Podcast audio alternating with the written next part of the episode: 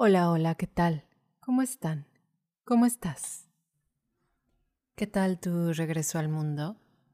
Porque muchos de nosotros hemos vuelto ya a una rutina que es la, nueva normalidad tras una, un quizá trabajo en casa o estudio en casa, estamos volviendo de alguna forma a las calles. Entonces quisiera compartirles el día de hoy la primera de dos partes sobre el perdón. Vamos a hablar durante dos semanas sobre el perdón. Y con perdonar nos referimos a, soltar, a sanar nuestro continuo mental, a darnos la oportunidad de, de mirar a nuestro pasado, de mirar a las personas que han estado en nuestro pasado con una forma diferente, con afecto, con agradecimiento y especialmente con, compasión y sabiduría. En ninguna de las enseñanzas budistas kadampas, que es la tradición que yo he aprendido, que aprendo, estudio y, y practico, se menciona explícitamente la práctica de perdonar como tal. El asunto es que si lo miramos con sabiduría, descubriremos una hermosa libertad de saber que no hay nada que perdonar. En esa libertad vamos también a descubrir una, una sensación de un gran alivio, de una ausencia del rencor que teníamos antes. A propósito, quisiera recomendarte el libro de libros para perdonar se llama Cómo solucionar nuestros problemas humanos del venerable Geshe Kelsang Gyatso Rinpoche. Es mi guía espiritual y el guía espiritual de los budistas kadampas modernos. Y en este libro dice, por lo general, deseamos liberarnos de las sensaciones desagradables con tanta urgencia que no nos da tiempo a descubrir de dónde proceden. Supongamos que una persona a quien hemos ayudado reacciona con ingratitud, que nuestra pareja no corresponde a nuestras muestras de afecto, o que un colega o nuestro jefe nos desprecia continuamente e intenta hacernos perder la confianza en nosotros mismos. Estas situaciones resultan dolorosas y nuestra manera habitual de reaccionar es intentando eliminar de inmediato el malestar que nos producen. Y para ello nos ponemos a la defensiva, acusamos a los demás, buscamos venganza o nos endurecemos de corazón. Por desgracia, al reaccionar con tanta prisa, no nos damos tiempo para analizar lo que ocurre en nuestra mente. Desafortunadamente, esta situación de endurecernos de corazón, recordar nuestro dolor y las razones de sentirnos ofendidos o heridos, así podemos guardarlas toda la vida y hacer de ellas nuestro modo de vida. Es como si creáramos una persona a partir del sufrimiento vivido, las experiencias adversas, y nos identificáramos con esa persona como si fuera verdadera. El venerable Geshe-la con sus palabras anteriores nos está dando una posibilidad que quizá no hemos explorado lo suficiente, nos está animando a explorarla. Que cuando vivimos situaciones desagradables como decepciones o frustraciones, podemos reaccionar de otra forma que no sea solo sintiéndonos mal. No es necesario angustiarnos ni ponernos tensos a la defensiva. En realidad vale la pena preguntarnos cuando sentimos dolor, ¿qué está pasando en mi interior? Lo que sucede es que estamos experimentando una sensación desagradable. Y toda experiencia, tanto agradable o desagradable, tiene una causa. A su vez, todo lo que hacemos, todas nuestras acciones, tienen un efecto nos producen o nos producirán en el futuro una nueva experiencia. En el mismo libro, el maestro continúa. En realidad, las sensaciones dolorosas que generamos en tales situaciones se pueden tolerar. No son más que sensaciones, momentos de mal tiempo en nuestra mente y no pueden causarnos un perjuicio duradero. ¿Qué tal, eh? No son más que sensaciones, momentos de mal tiempo en nuestra mente y no pueden causarnos un perjuicio duradero.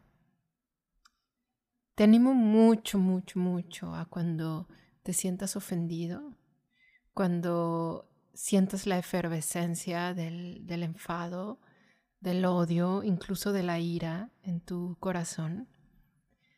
No son más que sensaciones, momentos de mal tiempo en mi mente y no pueden causarme un perjuicio duradero.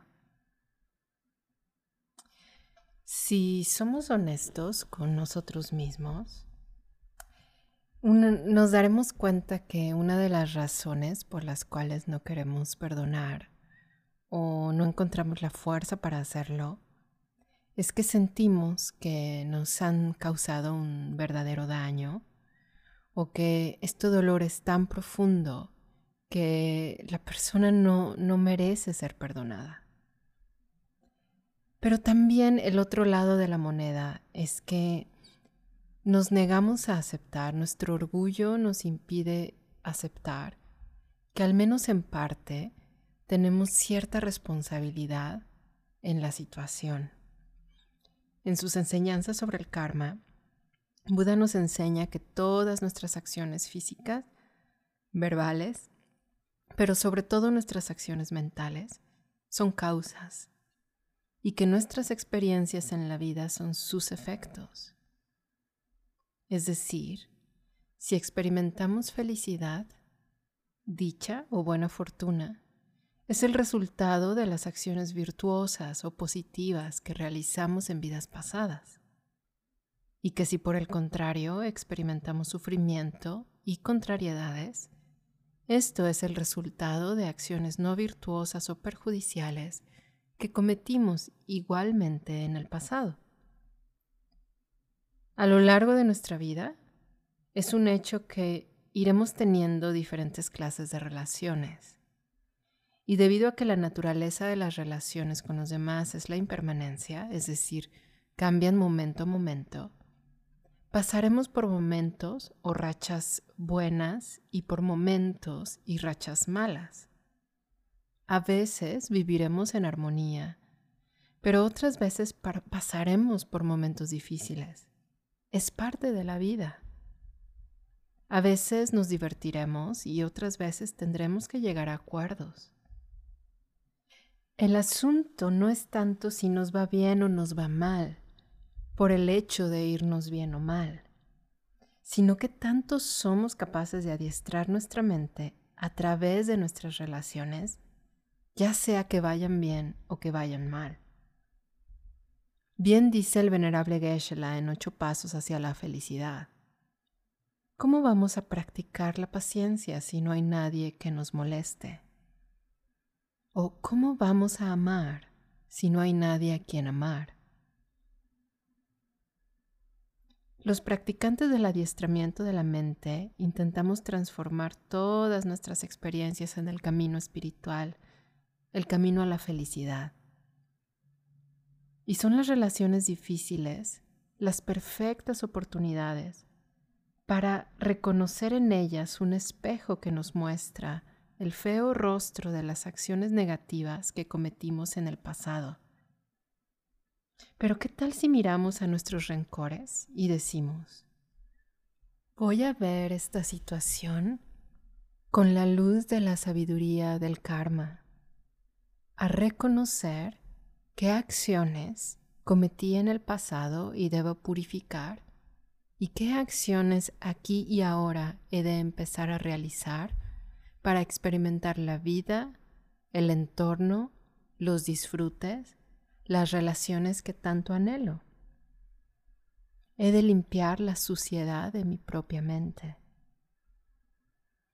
Si nos tomamos demasiado en serio tanto las buenas como las malas rachas en nuestras relaciones y nos aferramos a ellas, nuestro sufrimiento no tendrá fin. Nos estaremos negando a nosotros mismos la oportunidad de una vida feliz y libre de rencores. Viviremos con el yugo constante de querer cambiar a los demás a nuestro placer y necesidad, lo cual no es justo ni para uno ni para los demás. Tendremos demasiada ansiedad temiendo que lo bueno no se acabe y mucho sufrimiento cuando padecemos contrariedades. Las relaciones son una oportunidad muy útil para entender y cambiar nuestro karma, porque el karma no es un destino que no puede cambiarse. El karma es simplemente acción, es movimiento y explica el porqué de nuestras experiencias en la vida.